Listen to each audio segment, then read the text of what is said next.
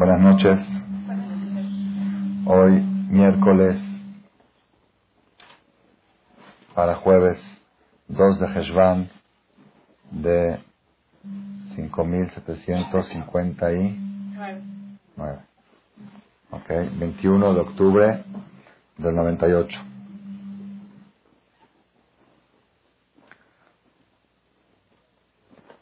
Una de las cosas más importantes que podemos aprender y analizar de la última festividad que hemos tenido, que fue la fiesta de Simchat Torah, es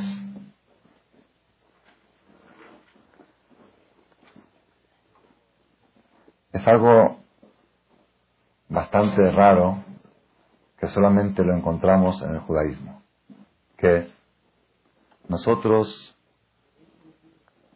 leemos la Torah desde Bereshit hasta Bezota Berajá, hasta la última perashá de la Torah. Y cuando llega la fiesta de Simchat Torah, celebramos el hecho de haber terminado la lectura de la Torah. Es una fiesta. Y así está escrito en la Alajá, cada vez que la persona termina una parte, una porción de la Torah, un estudio, hay que hacer una fiesta. Cuando se estudia una Gemara, una parte del Talmud, y la terminan, se hace una fiesta, se llama Siyum Seje. El que estudia eh, Mishnah termina una parte, Siyum. Cada vez que se termina una porción de la Torah, es bueno hacer una fiesta, para demostrar la alegría de haber podido estudiar esto, de haber terminado esto. Sin embargo, nosotros encontramos algo muy raro. ¿Qué es lo raro? terminamos la Torah, Asherazá Moshe Kol Israel, así termina la Torah. Ya, Hazak o Baruch, Hazak, Hazak Benit Hazek, el que sube al Sefer dice, Baruch Ata Hashem, Asher Kideshanu, Asher Natano Toratot, Torah Temen, Baruch Ata Hashem Notena Torah. Y se acabó el Sefer. Si quieres seguir leyendo más, no hay. Dale vuelta, no hay. ¿Puedes leer más? No hay. Entonces, ¿qué se hace cuando se termina de leer la lectura de Torah? Se dice Kadish. Siempre cuando se termina de leer la lectura de Torah en Shabbat, se dice Kadish. Aquí no se dice Kadish. En Simchat Torah no decimos Kadish. Bueno, no dice Kadish, pues se hace Misheberach, tampoco se hace Misheberach. Nada. Y no hable ni una palabra. ¿Por qué? Espérate que abra el otro Sefer. Que suba otra persona y que empiece Bereshit sin Kadish, sin Misheberach, sin Hazak Baruch, sin hablar ni una palabra. Y después que la otra persona lea Bereshit hasta las, los seis días de la creación, hasta eh, Elohim la Azot, entonces ahora sí, dicen los dos juntos Kadish. Y se hace Misheberach a los dos juntos. Misheberach al que subió de Pesota Berajá y Misheberach al que terminó la Torah, Misheberach al que empezó la Torah. Es algo muy curioso y muy raro, pero esta curiosidad tiene una filosofía escondida dentro de ella. ¿Cuál es la filosofía? La filosofía es que en el judaísmo no existe el concepto terminar. Cada vez que terminas algo, es una preparación para el próximo repaso. Tu alegría, tu fiesta que haces por haber terminado, es por haber llegado al piso 2 que me da la oportunidad de subir al 3. Esa es la fiesta. No porque llegué al último piso. No existe en el judaísmo llegar al último piso. Los niveles de superación que se encuentran dentro del marco de la Torah son interminables. Hoy estábamos estudiando con los alumnos de la Gemara y dicen, ah, pues lo que la Torah no nos pretende lo que la Torah puede llevar a la persona, no tiene límite. La superación es ilimitada. Nunca la persona puede decir, ya estoy, ya, ya estudié, ya terminé, ya me recibí, ya tengo el diploma. No hay diploma. Fíjense que los más grandes ajamín del mundo no tienen diplomas. Los medianos tienen. ¿Sí? no tienen diploma. Busquen, van a ver. Yo nunca me hice un diploma porque mi maestro tampoco no tiene.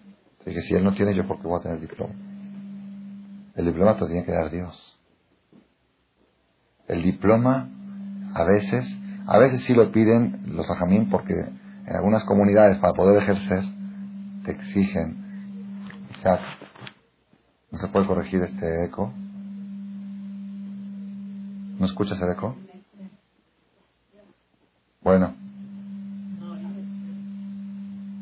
¿No lo escuchas? Bueno. Bueno. Bueno. Aquí todavía se escucha un poco. Ok. A veces hay comunidades que exigen diploma, entonces por eso uno necesita tenerlo, porque cuando quiere ejercer necesita tenerlo. Pero el que pide un diploma, un jajam que recibe diploma, corre el riesgo, el peligro, que después que recibió el diploma diga, esto ya lo sé. Y pobre de aquel jajam que dice, esto ya lo sé. Es muy peligroso. Yo conocí un jajam que tiene varios diplomas. Y dice, tengo 15 años que no abro un libro.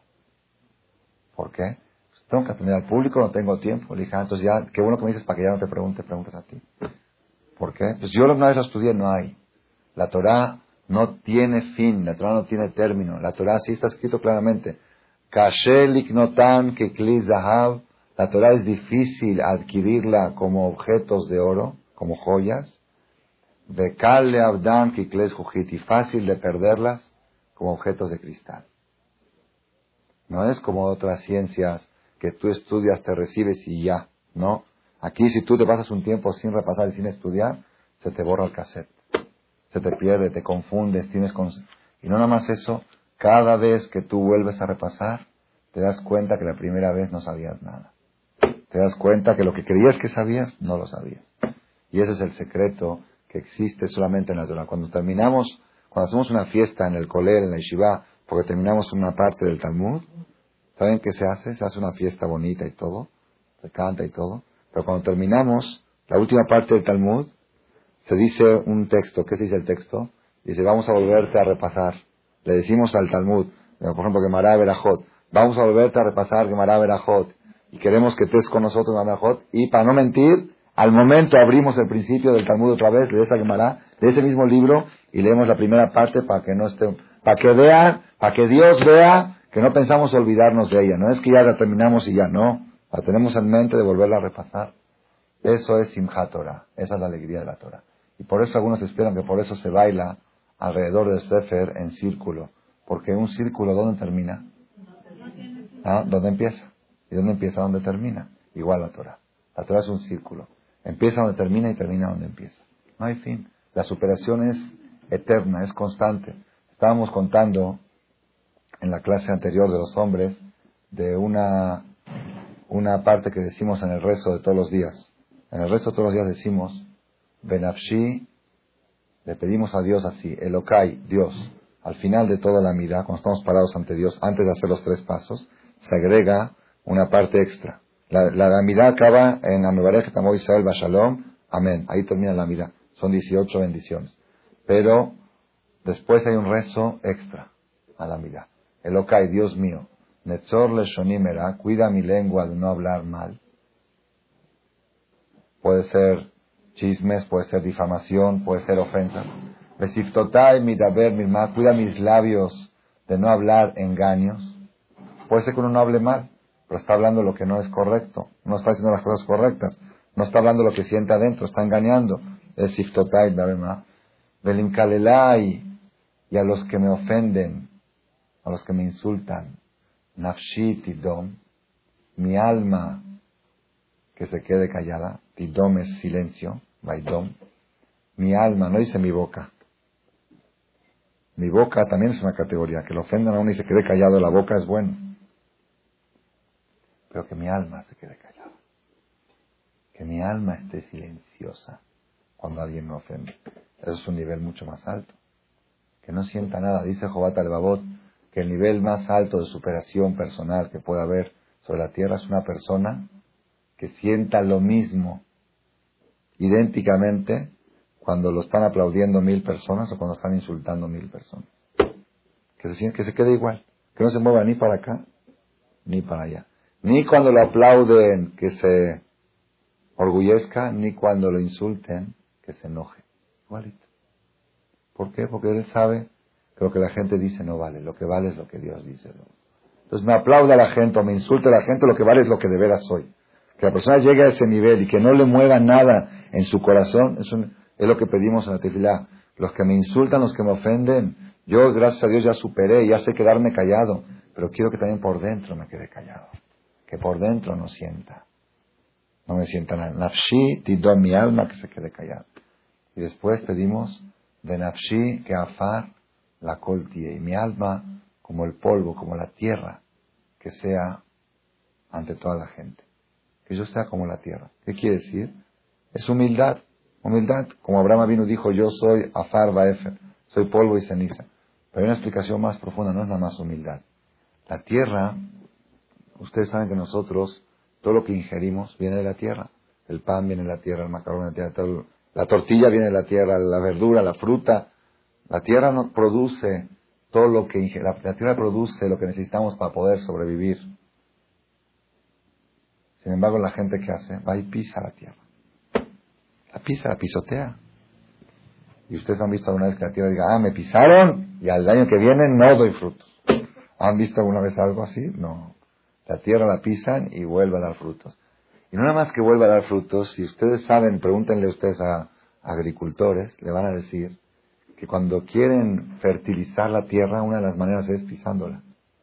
Abren los, los campesinos, abren sus campos para que la gente pase por ahí y al pisar la tierra, fertiliza y da mejores frutos el próximo. Cuanto más la pises, más frutos va a dar el próximo año. ¿Cuál es el mensaje? El mensaje es que mi alma sea como la tierra que la gente que me pisa, no solamente que yo no me enoje con ellos, sino que yo les siga haciendo favores. Generalmente, ¿quiénes son los que te pisan? Generalmente los que les haces favores. Generalmente es casi, casi ley. La gente que más favores te deben son los que más te pisotean y te insultan, porque se sienten endeudados contigo y no quieren sentirse endeudados. Si tú sientes que le debes mucho dinero a alguien y no le quieres pagar, ¿qué haces? Ese es un ratero. Pues a un ratero no se le paga lo que se le dé. Entonces, cuando una persona se siente endeudado de favores, psicológicamente, la psicología, él mismo no se da cuenta. Su psicología hace decir, denigrar a aquella persona para justificar el hecho de que ya no le debo nada. Como un jajam le dijeron una vez, fulano está hablando mal de usted. ¿De quién es? Es este. Bueno, es del buzón. Fulano, Hatam Sofer, fulano está hablando mal de usted. Dice, ¿qué favor le hice para que hable mal de mí? Digo, Ham, si yo no recuerdo nunca haberle hecho un favor, qué raro que está hablando mal de mí. Generalmente los que hablan mal de uno son aquellos que una vez le hiciste algún favor. Entonces ahí está el ejemplo de la tierra. La tierra todo el tiempo está favoreciendo a la humanidad, a pesar de que la humanidad lo pisa. Y cuando viene alguien y la pisa más fuerte, el próximo año te da mejor fruto. Te hace más favor. Es algo impresionante. Cuentan, cuentan de Rabbi Israel Salant, Rabbi Israel Misalant era un jajam grande en Europa. Él viajaba de una ciudad a otra para dar unas conferencias, iba a estar dos semanas en otra ciudad. Y él siempre vestía de civil, no vestía de jajam, vestía así como un, como un, como un yudí normal. Entonces iba en el tren y parece, hubo un incidente entre el jajam y un chavo de 18 años que también viajaba en el tren. Parece que el jajam abrió la ventana y el chavo la cerró o viceversa. Algo pasó ahí y este chavo le faltó mucho el respeto a Jajam. Y lo empezó a insultar, ¿qué te crees? Viejo, no sé qué. Le dijo palabras muy feas. Pensó que era un civil viejo, mugroso, no sé, una, una expresión muy fea, sin saber quién era. Cuando llegó a la ciudad, cuando llegó el tren a la estación final, había dos mil personas en la estación vestidos de recibiendo. Dice, ¿a qué, qué hace toda esta gente? Vienen a recibir al gran jajam de la generación, al sadik más grande. ¿Quién es este? Cuando este vio esto, se le echó a los pies, por favor, perdóneme, yo no sabía que usted era un jajam tan grande, perdóneme. Dijo, te perdono, es que yo no sabía, justamente. Tú no sabías, tú no tienes culpa. Te perdono, no te preocupes, no sé qué. De veras, de veras te perdono, te perdono. Ya. Después el jajam tomó su dirección, el nombre de él y su dirección de este chavo. Y dijo, ¿qué vienes a hacer aquí a, la, a esta ciudad? ¿A qué vienes? El jajam venía a dar conferencias y clases. ¿Tú a qué vienes? Yo vengo a, a tomar mis exámenes para hacer shohet, para recibir el diploma de shohet, los que matan animales, y tengo que prepararme bien y, hacer mis exámenes. Ok. Entonces Jajam se instaló, mandó a buscarlo a la dirección donde estaba, y dos horas al día se dedicó a ayudarlo a prepararse para el examen. A este chavo, para que el examen le salga bien, que pueda, y se preocupó de que le tomen el examen y que le den un diploma y todo, todo lo que necesitaba. Todos los alumnos del Jajam le dijeron, Jajam, ok, esta persona lo ofendió, le faltó respeto en público, en el tren, le dijo palabras muy feas. Usted ya lo perdonó, ya está. Usted tiene que sacrificar su tiempo precioso. Está usted de visita aquí por dos semanas para dar conferencias. Tiene que dejar, agarrar un chavo y ponerse a preparar con él este, dos horas eh, shejitá. Que hay quien enseña, hay otros que le puedan enseñar. Porque usted, y lo que pasa es que quiero estar seguro que lo borré de mi corazón. Y esa es una de las formas, una de las fórmulas de borrar del corazón. ¿Cuál es? Favorecer al que te ofendió. Es una de las recetas cómo hacer para eliminar rencores. Busca favorecerlo. Y por eso lo dice. Son niveles muy altos. Eso es tierra. En Afshika Afar, aquel que me pisó más, dale mejor fruto. Dale mejor fruto. No guardes rencor. Es muy difícil. Es muy difícil que la persona, que la persona pueda borrar los rencores del corazón. La persona puede perdonar, la persona puede decir ya no, no le deseo nada malo, que Dios le dé todo lo bueno, hasta, hasta ahí nomás. Pero borrar, es difícil. ¿Por qué? Porque es difícil. Porque el corazón nuestro no está en nuestras manos. Nosotros no tenemos un corazón de plastilina. No podemos agarrar el corazón y decir, no podemos agarrar el corazón y decir,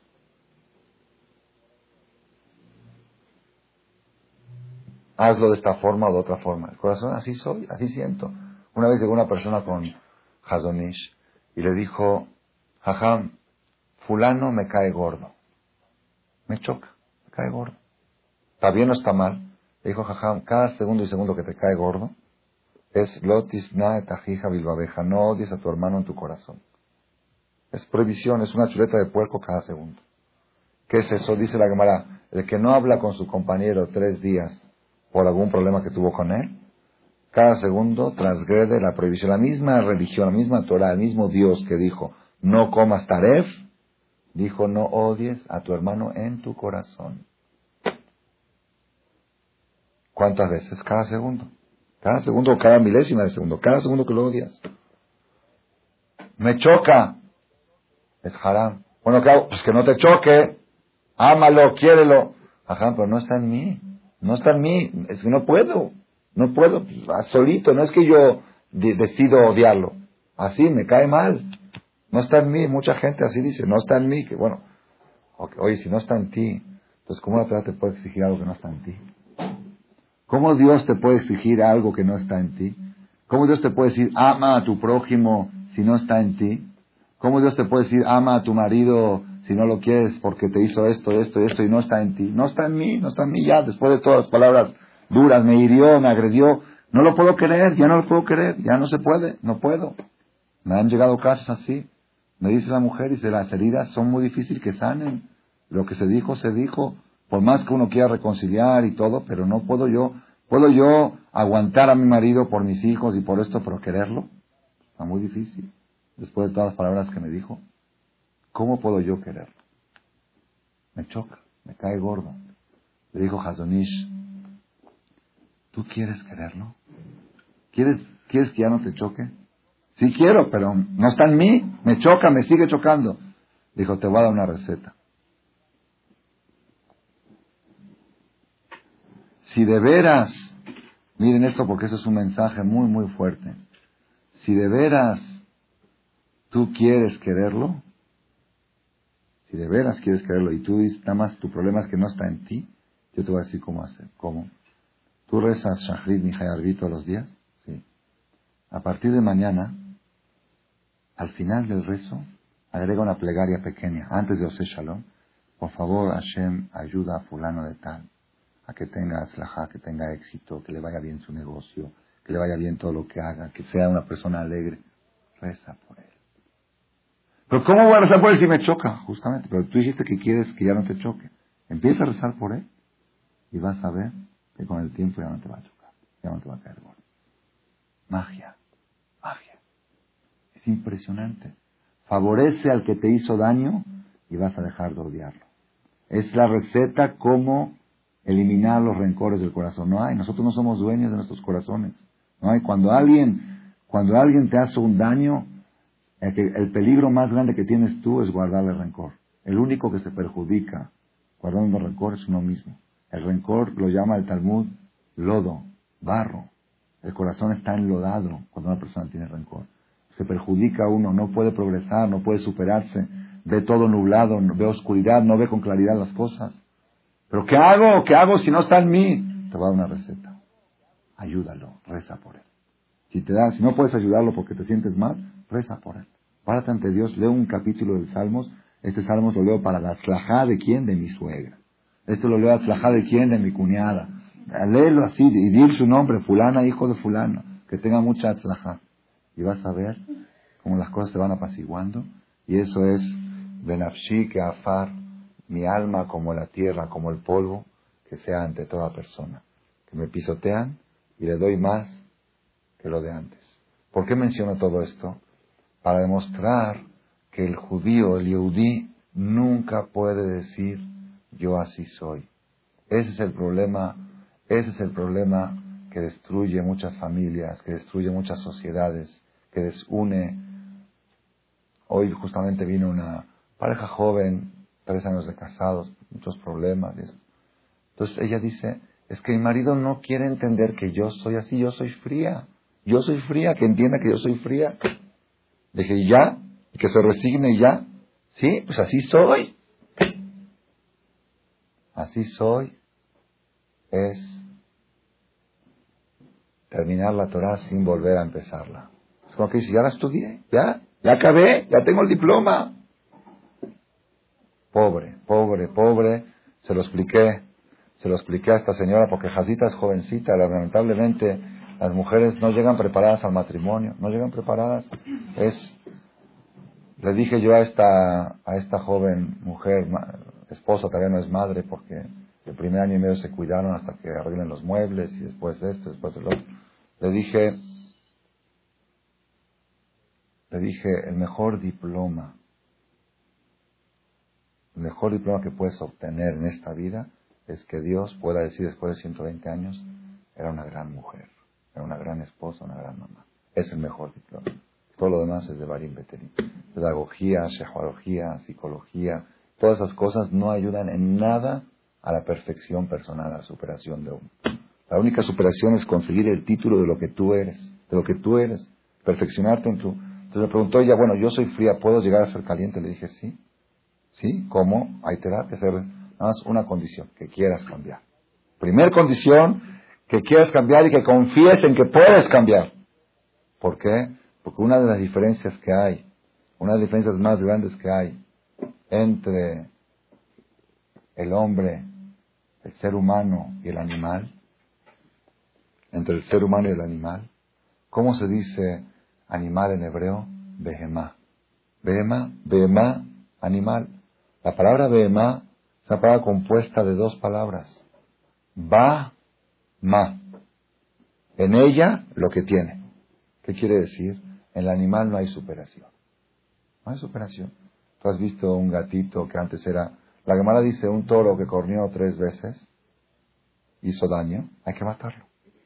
¿Por qué? Enséñalo, edúcalo, mándalo a Montessori, mándalo que tome clases, que ¿por qué? No, el animal no tiene superación. El animal como nace, muere. Si tú descubres que este animal tiene un carácter agresivo, no hay terapia en el mundo que pueda servir. Lo puedes dormir, lo puedes dopar, pero cambiar, no hay cambiar. El único que puede cambiar es el ser humano. El ser humano nace uno y muere otro. El ser humano cada día es otro. La persona, yo siempre digo, si quisiera yo ponerle un nombre al ser humano, otro nombre, no humano, yo lo llamaría, así como el animal se llama así soy, Bema, así soy, el ser humano se llama así era. Así era. Así era. Ese era yo, era el otro. Cuando ves una foto tuya, este era el otro yo. Este era el otro, este no soy yo. Yo ya cambié. Yo cambié, ya mejoré, ya me perfeccioné, ya me superé. La superación no tiene límites. Por eso digo que es el mensaje más poderoso que existe en el judaísmo, es que la persona nunca sienta que terminó. Nunca sienta que terminó. Terminamos la Torah, qué precioso. Terminamos, apenas Bereshit, apenas la empezamos. Apenas empezamos. Bereshit. Y la persona cuando se dedica a estudiar la Torah de nuevo, por eso dice en el Shema decimos, y que sean estas palabras que yo te ordeno hoy sobre tu corazón. Pregunta el Talmud, ¿cómo hoy? Hoy, hoy fue enseñada la Torah. La Torah fue entregada hace tres mil trescientos y pico de años. Bejoliom y Beneja. Cada día tienes que sentir algo nuevo. Nuevo. Así mi maestro nos enseñaba mucho. Dice, tienes que leer el Shema como si fuera que es la primera vez en tu vida que lo lees impresionarte. Oye, mira, está interesante. ¿Y qué es esto el tefilín? ¿Y qué es esto la mezuzá? de teja. ¿Y qué hay en la mezuzá? Leerlo como nuevo, como nuevo. Ese es el secreto del pueblo de Israel. Por eso, cada año tenemos Bereshit. Bereshit quiere decir al principio, empezar de nuevo. Por eso cada mes tenemos Rosh Hodesh. Es empezar otra vez. La luna nace, la luz se apaga y otra vez vuelve a renacer. ¿Por qué? Toda la idea de Rosh Hodesh es Leit Hadesh, renovarse, empezar de nuevo. Si la persona aprende a renovarse constantemente, si la persona aprende, yo recuerdo una vez, lo conté ayer en la conferencia, una vez tenía aquí un alumno, un doctor muy prestigioso, en la, muy conocido, famoso en el país, a nivel político, y empezó a acercarse al judaísmo, muy bonito, tefilín y todo, poco a poco. Un día me vio que estaba yo sentado con un compañero estudiando Gemara, Gemara, Tres. Me esperó, pensó que iba cinco minutos, me esperó diez, quince, entonces se aburrió, ya se fue. Al otro día me esperó otra vez. Habló a las doce, está estudiando. Habla a la una, está estudiando. Habla a las dos, está estudiando. Entonces ya después de una semana me dijo, Jajam, le puedo hacer una pregunta. ¿Qué estaba estudiando ahí con su compañero? Le dije, Talmud. dice, ¿a qué edad empezó usted a estudiar Talmud? Le dije, a los diez años, fue la primera vez que estudié Gemara, de chiquito. Dice, y después, dije, después estudié Gemara en la secundaria. Dije, después, a los 14 años me fui a Israel. Dice, ¿cuántos años estudió en la, en yeshiva de Kulako? Siete años. ¿Qué estudió? Gemara, Talmud. Y después que se casó, ¿qué hizo? Dije, me volví a ir a Israel. ¿Y qué estudió? Tres años. Talmud, Gemara. Dice, y después de esos tres años que hizo, vino a México. ¿Y qué hizo en México? Me metió a un colel. ¿Y qué estudió en el colel? Talmud, Gemara. Dice, ¿se puede saber qué está haciendo ahora? ¿Qué está estudiando? Ya jalas. ¿Ya cuánto puedo estudiar? Si yo estudié medicina, estudié mi carrera, hice mi stage, hice mi maestría, tengo mi... Nigma, se terminó. Ok, puede ser que haya avances de la medicina que los tengo que estudiar, tengo que estar al tanto. Pero no voy a agarrar yo lo mismo que estudié el primer año de la universidad. Esta quemada que usted está estudiando, ¿cuántas veces la estudió? Le dije siete, esta es la octava vez. Me dice, ¿jalas? Le dije, no, la verdad no jalas. Porque yo pensaba que la sabía y ahorita me di cuenta que no la sé. La persona, hay un dicho que dice, la persona que cree que sabe todo, no sabe nada. Y el que cree que no sabe nada ya sabe algo muy importante. Que no sabe nada. ¿Sí? Es muy importante saber que no sé nada. Eso es, un conocimiento, ya si sabes eso. Esa es la, la, la categoría impresionante que tenemos en la Torah, es que la persona, cuanto más estudia, más se da cuenta que no sabe y más humilde se hace. La Gemara dice, Siman legasut aruach aniut betorah. Si tú quieres saber una señal de una persona orgullosa, es una persona que sabe poca Torah. Cuanto menos Torah sabe, más orgulloso es. Porque el que sabe poco cree que sabe mucho. Y el que estudia mucho se da cuenta que no sabe nada. Entonces el que estudia mucho y se da cuenta que no sabe nada, Einstein era un hombre muy humilde, muy humilde. ¿Por qué? Porque él, él de tanta sabiduría, de tanta investigación, se da cuenta qué tan ignorante que era. Cada día se veía más ignorante en vez de que sabía más. Cada día se sentía más ignorante. ¿Quiénes son los que se creen que saben mucho? Los verdaderos ignorantes. Ellos sí creen que saben mucho y se orgullecen con lo poco que saben. La Gemara dice, Istera belegina kish kish karia. ¿Qué quiere decir? Cuando hay una cupa, una alcancía, si está vacía, si tiene pocas monedas, suena mucho. Si está llena de monedas, no suena. Cuando uno está lleno de sabiduría, no suena. Cuanto más suena es porque menos sabe. El que más ruido hace es porque menos tiene. Por eso hace ruido. Todo eso nosotros lo aprendemos de la Torah. ¿Por qué digo esto? Ahora tenemos una oportunidad. Después de Simchat Torah, tenemos que arrancar otra vez Bereshit. Bereshit, empezar de nuevo. Bereshit bara Elohim. Empezar a estudiar. A veces, yo este Shabbat, en la mañana me levanté un poco más temprano que lo habitual, levanté a las 7 de la mañana. Dije, voy a repasar Bereshit. Una repasadita nada más, porque yo Bereshit ya la he estudiado. ¿Desde qué edad estudié Bereshit? Desde los 6 años. Mi hijo ahorita de kinder, de primer año, de llega a ver si tener el principio, para Elohim, creó Hashem. ¿Qué se creó el primer día? La luz. ¿Qué se creó el segundo día? Se separaron las aguas. ¿Qué se creó el tercer día? Las plantas. ¿Qué creó el cuarto día? El sol y la luna. ¿Qué se creó? El... Y el sol y la luna ya saben que el sol y la luna eran iguales y después se disminuyó y quedó... Todo, ya lo sabemos. Y el quinto día que se crearon los peces. Y el sexto día los animales. Y después Adán y Eva. Y después el pecado del árbol. Ya lo sé todo. Ya lo sé todo.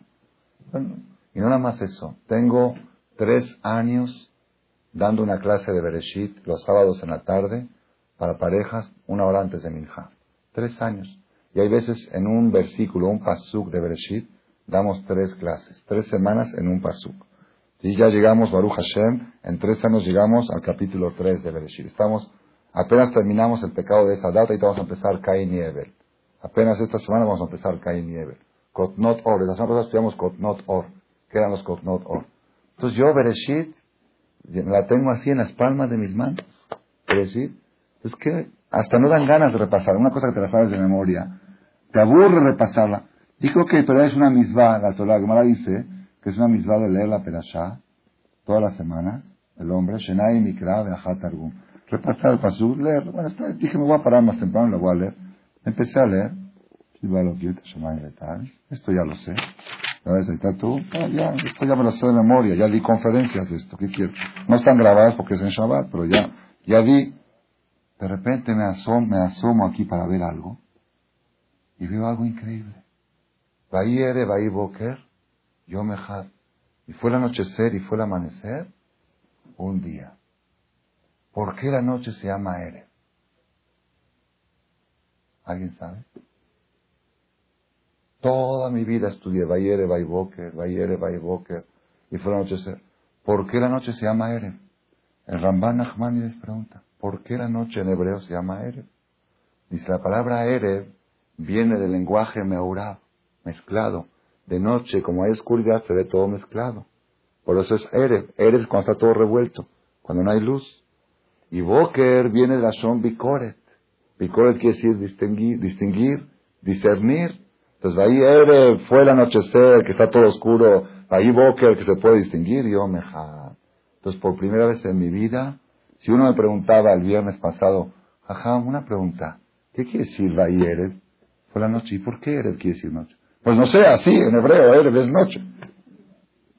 35 años estudiando Bereshit y no sé por qué Erev quiere decir noche. Quizá ustedes ya lo sabían hace mucho, pero para mí fue nuevo. Es impresionante y todo, y me sentí muy, me sentí muy acomplejado y traumado. Dije, es posible que un jajam que da conferencias de Bereshit y que ya está en el tercer capítulo y que se estudia todo y se traga todo, se le haya pasado un detalle así. No hay. Cada año aprendes algo nuevo. Y luego, ¿por qué dice Yom Echad? ¿Por qué dice Yom Echad? ¿Cómo tenía que haber dicho? Yom Rishon, Rishon, Sheni, Shelishi. Si dice Yom Sheni, tiene que haber dicho Yom Rishon. Si no, te dice Yom Echad, Yom Shnaim. Está mal dicho día uno, es día primero. Dice, fue noche fue día, día uno. Fue noche dos, día segundo. Está mal, o uno, dos, tres, o primero, segundo, tercero. Dice Nachmanides, Ramban. Dice, porque mientras no existe el dos, no puede haber primero. Cuando existe el uno, puede haber segundo. Pero cuando no existe el segundo, el primero no es primero, es uno. Si yo tengo dos objetos y pongo este adelante y este atrás, este está primero, está segundo. Pero si este no existe, yo no puedo decir este es el primero. Este es uno. Cuando se fabrica el segundo, ahora sí este es segundo en relación al primero. Pero el primero no puede ser en relación al segundo mientras el segundo no existe. Entonces por eso dice Yomehad, día uno. No dice día primero. ¿Qué les parece la respuesta? Muy filósofa y muy profunda. Dice el Ramban, y si no te convence esta respuesta, te voy a dar otra más bonita. ¿Sabes por qué dice Bayer Baiboker Yomehad? Te voy a decir por qué. Porque aquí la Torah te está enseñando que el mundo es redondo y no es plano. ¿Quién estuvo antes, Ramban o Colón? Ramban. Ramban estuvo 300, 400 antes, años antes que Colón. Colón estuvo en 1004, ¿qué? 92. Y Ramban estuvo, y Ramban estuvo en 1100. Era español, no era francés. Y, y Ramban estuvo en el año 1100 y pico, hace 700 años. Dice Ramban, en este pasuk la Torah hace alusión a que, a que el mundo es redondo. Dice Ramban así, les voy a leer cómo lo, cómo lo dice, para que no crean que les estoy inventando. No creo que sospechen que invento. Dice Ramban, es impresionante esto. Dice, al del Hapshat, según el Peshat, lo itajen lomar yom rishon, no puede decir primero, babur shadain lona sheni, mientras no haya un segundo. El primero tiene que, el primero es relativo. El uno es absoluto, el primero es relativo. El uno no es relativo. Uno es uno, pero primero es relativo a otro. Si no existe el otro, no hay primero. Entonces, por eso no se puede decir primero. Es al de Hapshat Que Arishon Kodem la Sheni de Mala cuando están los dos, puede haber el primero y el segundo, pero si no existe el segundo, no hay primero. Ok, Yesh Mefarshim, hay quienes explican, que remes litnuat agalgal al pene colares ב-24 שעות, שכל רגע מהם בוקר במקומות משתנים וערב במקומות שכנגדם. ואם כן ירמוז לאשר יהיה ברביעי אחרי התמרת השנה. ¿Qué quiere decir? Antes de Colón, ¿qué pensaban? Que la tierra era plana la tierra es plana, entonces en todo el mundo es día, y cuando oscurece el sol se mete abajo de la tierra, y en todo el mundo es noche. Perdón, después que Colón descubrió que el mundo es redondo, entonces dice, no, el sol todo el tiempo está dando luz en la tierra, hay veces está dando luz en el hemisferio norte, a veces en el hemisferio sur, todo el tiempo, las 24 horas del día, en alguna parte es día y en alguna parte es noche. ¿Estamos de acuerdo? Dice la Torah, Vaihi ere, Vaihi boker yom todo el Yom fue en algunas partes del mundo Erev y en algunas partes Boker. Por eso dijo Yom Todo un día fue también noche y también día. En alguna parte era noche, en alguna parte era día. Y aquí te hace alusión la Torah a que el mundo es redondo. No vas a creer que es plano. Colón descubrió América. Nosotros ya lo descubrimos antes de Colón. Y es cierto. Ah, acá está. Claro, acá dice. Ah, ¿cómo lo descubrimos antes de Colón? Acá dice Ramban Nachmanides que la Torah te enseña, que en todas las partes del hemisferio, en, en, en cada minuto del Yomejad, era Erev en, una parte y Boker en otra parte. No es que es día en una parte y, todo el mundo está oscuro, ¿no? Cuando es día acá está oscuro allá y cuando está oscuro allá es día acá. Por eso dijo Bayer, Baiboker, Yomejad. La Torah te enseña, la Torah te enseña de que el mundo es redondo. Nosotros, y en realidad en el Zohar Kadosh está escrito claramente, ya lo, en los seminarios, en los seminarios que se da para principiantes, que a propósito, a propósito, se está proyectando un seminario aquí en México el día 20 de noviembre, es un puente, es viernes, sábado y domingo, en los seminarios que se da para comprobar la veracidad de la Torah, una de las pruebas que traen es que está escrito en el Zohar, el Zohar que fue escrito hace dos mil años, fuente de la Kabbalah, dice el mundo es redondo y hay una parte en el mundo donde es día, hay una parte donde es noche, hay una parte donde seis meses es día y seis meses es noche, los polos, todo eso, antes que lo descubran los exploradores, ya el Zohar Akadosh lo sabía por qué, porque la Torah está escrita por el fabricante del mundo. El fabricante no necesita explorar para saberlo. Él lo fabricó, entonces él lo sabe y él te lo dice. Todo esto, Rabotay, nos tiene que dar a nosotros motivación para ponernos a estudiar. A ponernos a estudiar. Nunca digas esto ya lo sé. Nunca digas esto ya lo superé. Los niveles de superación son interminables. La persona que cree que ya le pueden dar el diploma de algo, corre un peligro muy grande. La persona que cree, hay gente que dice, yo ya, ya, ya no puedo avanzar más. Hay gente que dice, ya, a donde llegué, llegué, ya luché mucho, a donde llegué, llegué. Es muy peligroso. ¿Por qué? Porque Dios le puede decir, bueno, entonces vente para acá. ¿Qué haces ahí? Sí, yo ahí te mandé para superarte. Si la persona dice que hay un stop, no hay stop. A los 90 años mi maestro, el Rabbi Udades, contó que una vez entró a visitar al Rav Shah. ¿Han escuchado quién es el Rav Shah? Rav Shah es el jajam más grande en edad y en categoría que hay en el mundo. Tiene más de 100 años desde los 50 años fue Rosh Yeshiva, Rosh Yeshiva, jefe de Yeshiva, de la Yeshiva más grande del mundo, la Yeshiva de Ponevich. La Yeshiva de Ponevich tiene 1500 chavos solteros y mil casados que estudian ahí en la yeshiva. Y él es el jefe de esa yeshiva. Ya tiene, al, tiene alumnos ¿Saben qué es alumnos? Alumnos de alumnos de alumnos de sus alumnos. Así, a ese nivel, decenas de miles de jajamín por todo el mundo. Yo soy nieto de él, porque mi maestro es alumno de él. Pero hay ya nietos también de Rav Es lo más grande que hay. Mi maestro contó que una vez fue a visitarlo hace muchos años, cuando tenía aproximadamente 90, era todavía joven, tenía 90. okay. Cuando era más joven, a los 89, 87 años, lo fue a visitar y lo vio que estaba estudiando Gemara Berajot. Gemara Berajot es el primer tratado del Talmud que se estudia con la gente principiante cuando empiezan a estudiar Gemara, la más ligera, la más fácil. A los principiantes todavía no pueden estudiar más profundo, o a los niños en la escuela, para empezar, les enseñan Gemara Berajot. Es el primer tratado del Talmud. Y lo vio al Rav a los 91 años que estaba estudiando Gemara Berajot. Dijo, Ham, ¿y ahora qué? Dice, no, que este año en Kippur él prometió hacer Teshuvah y decidió empezar de nuevo. Y se voy a empezar así, dijo, prometió hacer Teshuvah, dijo, voy a empezar de nuevo, ¿qué voy a hacer? Berajot. Ya, empezar otra vez a estudiar la Torah de nuevo. Ese es el judío. El judío es interminable, inalcanzable, es repetir, volver a superarse y otra vez superarse. Nunca decir basta, nunca decir esto ya lo conseguí. Cuentan que una vez un papá mandó a su hijo a estudiar a la yeshiva lo mandó cuatro, cinco, seis años en que estudié mucha Torah y regresó de veras era una cabeza, una luminaria, era superdotado y regresó ultra, ultra, acabó todo el Talmud, todo, ya sabía todo de atrás para adelante de memoria, impresionante. Ya regresó de Israel a la casa ya para casarse, tenía 22 años. Le presenta a una muchacha. Dice, yo, yo con tanta Torah que sé, me voy a casar con esta. Esta no me, no me, no, no, no me queda el saco, le quedó demasiado grande. No. Le presentan a otra, esta menos. Si la otra de está menos. Y la otra de Kitsur, en todo el país, no hay una chava adecuada para él. ¿Ah? Entonces papá estaba desesperado. Dice, ¿se me va a quedar soltero? ¿Qué hago? Ahora voy a mandar un año a la yeshiva de Novardok. Es una yeshiva donde educan a la humildad es una, la yeshiva de Novardok es famosa, que se dedica mucho a educar, a ser humildes. Este le enseñaron Torah, pero no le enseñaron a ser humilde.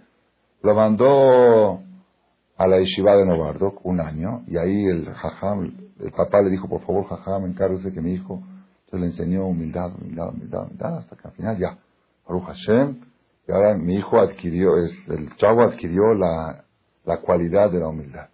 Cuando regresó, a los 24 años, regresó otra vez a la casa, le presentaron a la misma muchacha que le habían presentado antes, a ver si ahora la, la acepta. Dice, ¿cómo? Si antes que no tenía yo la categoría de la humildad, la rechacé, ahora que soy humilde me presenta la misma, me tiene una mejor, me tiene que presentar. Si ahora estoy más que antes, ahora tengo una cualidad más, soy Anav, le dieron el diploma de Anabá y ya trae un diploma más y le presentan a la misma. ¿Cómo es posible? Tenemos que saber que en el judaísmo no hay diplomas. No hay diplomas. La persona nunca puede decir esto ya lo tengo superado. Fíjense, no lo van a creer lo que les voy a decir. En el matrimonio, en el Shalom Bait, en el Shalom Bait, es, Shalom Bait es la armonía familiar, es una lucha constante desde el día que uno se casa hasta 120 años. Nadie puede decir ya está superado. Yo en Shalom Bait ya estoy. Yo conozco parejas, no se puede creer, no se puede creer. 30, 40 años vivieron felices, a los 65 años se divorcian. Ha pasado, ha pasado, no estoy inventando. Verídico, no, nadie lo puede creer, pues nadie lo puede creer. Nunca tuvieron pleitos, nunca tuvieron problemas, criaron hijos, los casaron. Son religiosos. ¿Qué pasó? Ya me cae gorda mi esposa. ¿Y cómo, cómo lo aguantaste 40 años? No sé, ahorita me cae gordo. Es impresionante, el trabajo de Shalom Bay es constante. Cada día de nuevo la mujer tiene que luchar para, para atraer a su marido. No decir, no, mi marido ya, ya, él y yo ya está, ya nos entendemos. Yo puedo recibirlo con la bata sucia y con, y con mal humor y sin arreglarme y él me va a querer igual. No, no, te lo tienes que conquistar como el primer día de novios. Así tienes cada día Bereshit, Bara Elohim, como en el principio. Es lo que nosotros tenemos que aprender. Justamente ayer me habló por teléfono una pareja jóvenes, no los, no los conocía yo, pero no sé cómo llegaron conmigo, que alguien les dijo, no sé qué. Me hablan por teléfono hace unos días, dos, tres días. Ajá, queremos una cita. ¿Quién eres? Me dijo su nombre. ¿Qué, ¿Qué, edad tienes? ¿Qué quieres? No, es que estoy de novio con fulana. Ah, más alto, felicidades. ¿Qué más?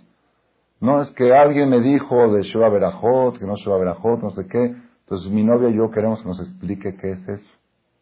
Porque tenemos ganas de hacerlo porque vamos a ver qué vamos a hacer. Ni sabían ni qué onda, no sabían Shua Berajot, si se tocaba el shofar o qué. No sabían qué es Shua Berajot. No sabían. Entonces comía matzá, ¿qué es eso? es muy gratis, pero alguien dijo que es precioso. Entonces quieren venir a preguntar. Sí, porque cuando ella le contó a su mamá que va a hacer Shua Berajot, la mamá se agarró de la silla y le habló a la consuegra y le dijo, agárrate fuerte de la silla de lo que te voy a decir. ¿Qué crees? Nuestros hijos van a ser Sheba Berajot, no se van a ir al otro día de luna de miel, se van a quedar siete días. Le dijo, ¿y qué tiene? Es la vida de ellos, que hagan lo que quieran. Dice, ah, ¿de veras así lo tomas? Yo me desmayé cuando mi hija me lo contó. ¿Qué tiene? ¿Qué le contó? Ni se fue que le dijo que va a explotar el mundo. Sheba va a ser luna de miel una semana después. Y es su no pasó nada. De Kitsur vinieron conmigo y me preguntaron, a ver, explíquenos un poco qué es Shabrajot. Le dije, no se espanten, no es nada. Siete días de comer carne, de tomar vino, de reunirse la familia todas las noches. Después de la boda se reúnen los amigos o la familia cada vez en casa de una tía o de un primo o de un amigo en un restaurante y festejan y cantan y bailan y al final levantan una copa y dicen siete bendiciones a los novios. Es todo, el mundo no se viene abajo. Ah, ¿y qué se hace todo el día? Pues nada, ¿cómo que se hace? No sé. Me dice, ¿puedo trabajar? Le dije, no, trabajar no se puede. En los trabajos no se puede trabajar. Es, es festivo para ti. Me dice, ¿qué tengo que hacer? Le dije, me dice, ¿qué hago si no puedo trabajar? Le dije, te vas a la feria con tu esposa, te vas, la llevas a, a, a, a la llevas acá. Le dije, vas así, pues qué padre. Le dije, sí, es muy padre. ¿Quién dijo que no es padre? No, es que me asustaron, que cómo va a ser Ciudad Verajot. De Kitsum dice, bueno, ¿y qué explicación tiene eso? ¿Por qué? ¿Por qué hay que hacer Shua Entonces dije, primero que todo, la explicación es porque si Dios dice, es bueno. Y yo cuando me casé, yo no sabía la explicación y lo hice igual y me fue muy bien. A ti también te va a ir bien. Pero después que me casé, sí encontré una...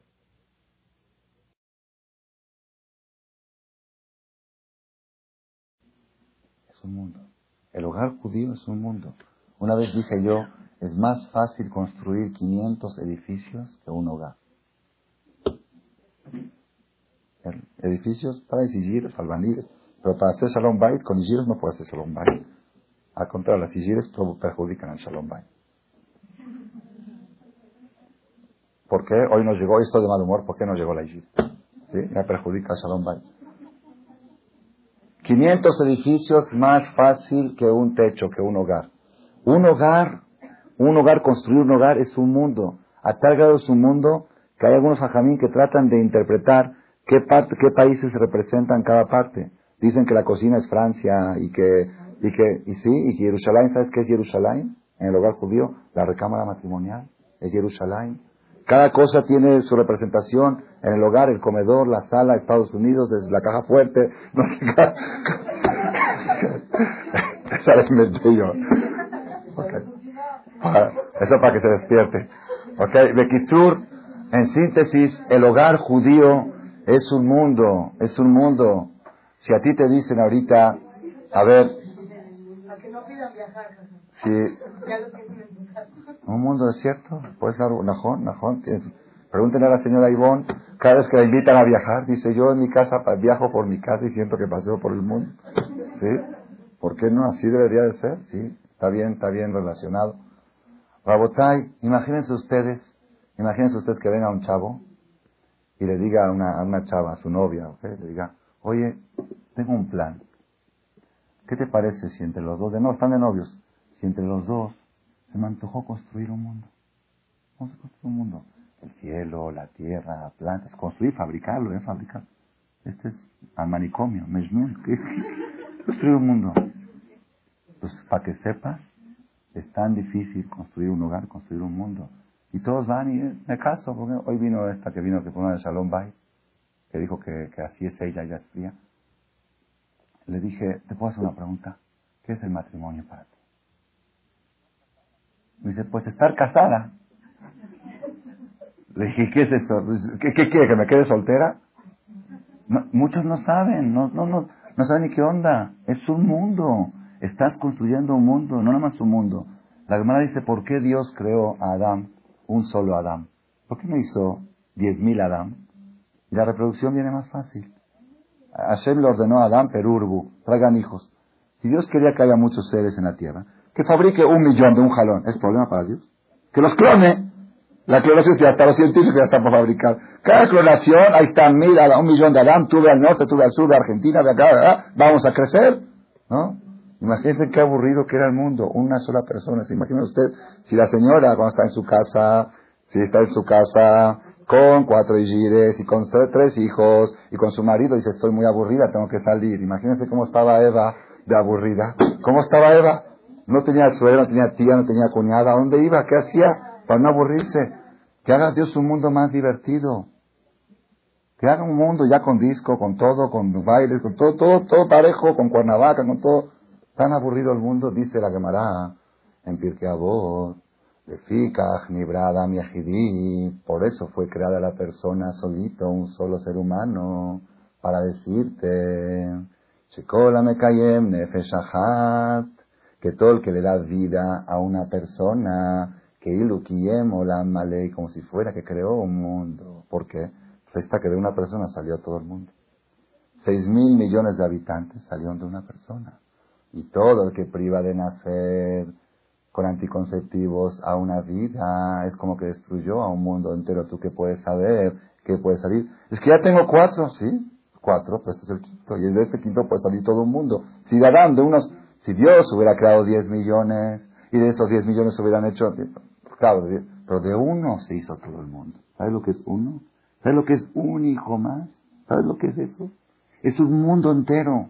Cada hogar judío, cada pareja es un mundo. No estamos, no estamos hablando de, juego. La gente de repente, no, ahora estoy cuidándome porque tengo programado en agosto el viaje a París. Y el eh, viaje a Europa. Y luego es que se va a casar mi hermana y ni modo que va a estar gorda en el este. Está postergando y postergando. Y el bebé, pues que se espere. Que se espere. Cada hijo que viene al mundo acerca la llegada del Mashiach. ¿Por qué? Porque el Mashiach no puede venir hasta que no bajen todas las almas que tienen que bajar. Así dice el Talmud, cuando bajen todas las almas va a venir el Mashiach. ¿Sabes qué? Que se espere un poco el Mashiach. Ya se esperó dos mil años, que se espere un poquito más, que yo complete, y luego a los 35, 38 años quiere, y de repente no se queda, y está sufriendo, y ya se le va el tiempo. Oye, ¿sabes qué? ¿Quieres pasear por el mundo? De los 50 para arriba pasea. Hasta los 20 años tienes para pasear, y de los 50 hasta los 120. Te doy 90 años para pasear. ¿Tan buenos? Y 30 para procrear. 25, 30, para traer hijos. Sí, ¿por qué no? ¿Por qué no? 8, 10, 12, 15, lo más que se pueda. Yo le dije a mi esposa que hay que hacer tratamiento para que traiga triatis, ya se está quedando viejita ya. Sí, rápido, se, el tiempo vuela, el tiempo vuela. Lo más precioso que uno puede traer, son, se lo dije de vacilada, sí, pero es cierto, yo lo siento de veras, el tiempo vuela. Lo, es más, lo más precioso que hay en la tierra, ¿qué es? ¿Qué es? Tú, tú eres lo más, trae muchos de esos. Si tú eres lo más precioso, trae muchos. No, es que ahora no, es que después, que mañana, que pasado. Por tu ego, por tu ego trae muchos. Deja de lado porque es la palabra, la primer misma de la Torah. Perú, Urbú. En vez de hacer Perú, están en Perú, en Lima. En vez de hacer Perú, Urbú, se la pasan paseando por Sudamérica o por otras partes. Perú, Urbú, pasear después. Hay mucho tiempo para pasear. La persona que trae muchos hijos no, puede, no tiene tiempo, no tiene tiempo de angustiarse. No lo dejan. Todo el tiempo tiene que estar ocupado en barbisbat, tefilín, boda, nieto. Es lo, mejor que hay. Y para los hijos, y para los hijos, pobre de aquellos hijos, los hijos que crecen pocos en la casa, cuando son pocos hermanos crecen traumados. Crecen traumados cuando son muchos uno atrás del otro, crecen sanos. Uno es maestro del otro, otro es alumno del otro. Es escuela en la casa, de veras, eso es impresionante. Rabotay, volvemos otra vez al tema, al tema. La persona tiene que saber que la vida es una superación constante. La vida es una superación constante. Todo aquel, volvemos otra vez al Sheba Berajot, ¿no? No les di la explicación del Sheba Berajot. Cada hogar judío que se forma es un mundo entero. Es un mundo. Es un mundo que va a fabricar otros mundos. Porque cada hijo que van a hacer es otro Adán. Otro Adán y Eva. Otro mundo. Están fabricando mundos. ¿En cuántos días Dios creó el mundo? ¿En cuántos? En, seis, en siete en total. En seis días creó el mundo material y el séptimo creó lo espiritual. ¿Ok? Por eso seis días son materiales el séptimo es un día espiritual. El séptimo creó Dios el descanso. Dios terminó la creación el día séptimo, porque el día séptimo creó algo. ¿Qué creó? Lo espiritual. La superación del alma. ¿Ok? Entonces, así como Dios cuando creó el mundo de Estados Unidos, Francia, Rusia y todo lo que hay en el mundo, lo creó en siete días, tú vas a crear tu propio mundo en estos siete días de Sheba. Los siete días de Sheba son siete días de la creación. Para que se concientice la pareja que no es nada más nos casamos y nos, nos ¿cómo, es los, ¿cómo es en las parejas modernas? Nos enamoramos, nos casamos, nos fuimos de miel nos divorciamos. No es así. No es así. Tienes que saber que estás creando un mundo. Si uno va al matrimonio con esa filosofía y todo el tiempo está creando, ustedes saben, nada más con esto voy a terminar. Ustedes saben que está escrito en el Zohar algo impresionante, impresionante. Está, lo trae el Ora Jaim Kadosh en Bereshit. Dice,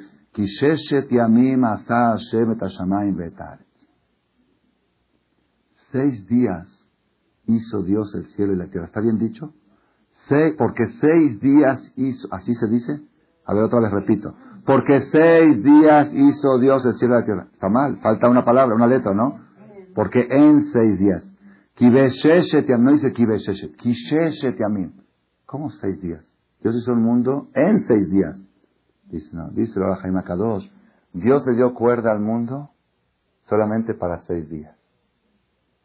El mundo puede existir solamente seis días. Ah, entonces, ¿cómo existió el otro? El Shabbat le dio cuerda para otros seis días. Cada Shabbat vuelve a dar cuerda al mundo para que pueda funcionar otros seis días. El Shabbat es Makor Abraha, es la fuente de la existencia. El Shabbat le da fuerza a los seis días siguientes. Los primeros seis días, como no tuvieron un Shabbat anterior, Dios le tuvo que dar cuerda, Dios le dio la cuerda. Después, la cuerda viene del Shabbat. El Shabbat mismo le da cuerda. Así como el mundo necesita cuerda cada seis días, el matrimonio, que es el mundo privado, necesita cuerda constantemente. Hay que darle cuerda. Mi maestro nos decía de chiquitos, cuando de, de chiquitos, de chiquitos, de chavos, de jóvenes, de dijo, yo les recomiendo que luchen por la superación personal, tikuna midot, que perfeccionen su carácter y su ¿Por qué? Porque si no lo hacen van a sufrir a los 70 años. A los dice, yo conozco gente anciana que por tonterías están enojados y peleados con su esposa. Les recomiendo, dice, les recomiendo Trabajen sobre ustedes mismos, supérense su, su carácter. Ahora es fácil el árbol cuando, el árbol cuando está, sí, cuando está, es fácil enderezarlo. Supérense ahorita para que disfruten a los 70 años. Así nos decía siempre, es emet, es verdad. Tenemos que saber que no hay límite a la superación. Nadie puede decir yo ya, yo ya estoy, yo ya soy. No, a cualquier edad la persona puede empezar de nuevo, puede superarse y puede triunfar. Ojalá que Hashem nos ayude a captar este mensaje de Bereshit Pereshit, principio, siempre están en el principio. Rosh Jode, siempre renovarse. Y por dejud de esto, que logremos la superación final de la creación en general, que es la llegada de Mashiach Tzidkenomen. Gracias por su atención a este shiur del Rav Malech. Les recordamos que pueden visitar la nueva página de shemto.org en el internet www shemtov.org. Actualmente la página cuenta con varias secciones. Noticias sobre las actividades de Shem a nivel mundial, escuchar o bajar las últimas conferencias del Rav Malek, escuchar o bajar la alajá del día, imprimir o estudiar desde su computadora la perashá de la semana, estudio diario de Gemara, Daf Yomi en español, sincronizar su iPod con podcast, un manual para crear su propio CD de las conferencias que existen en la red, adquirir libros con entregas internacionales con la metodología del Rav Malech de español, fonética y hebreo simultáneamente, así como ubicar las ciudades en donde se reparten CDs a nivel mundial. Es que la misbot y muchas gracias.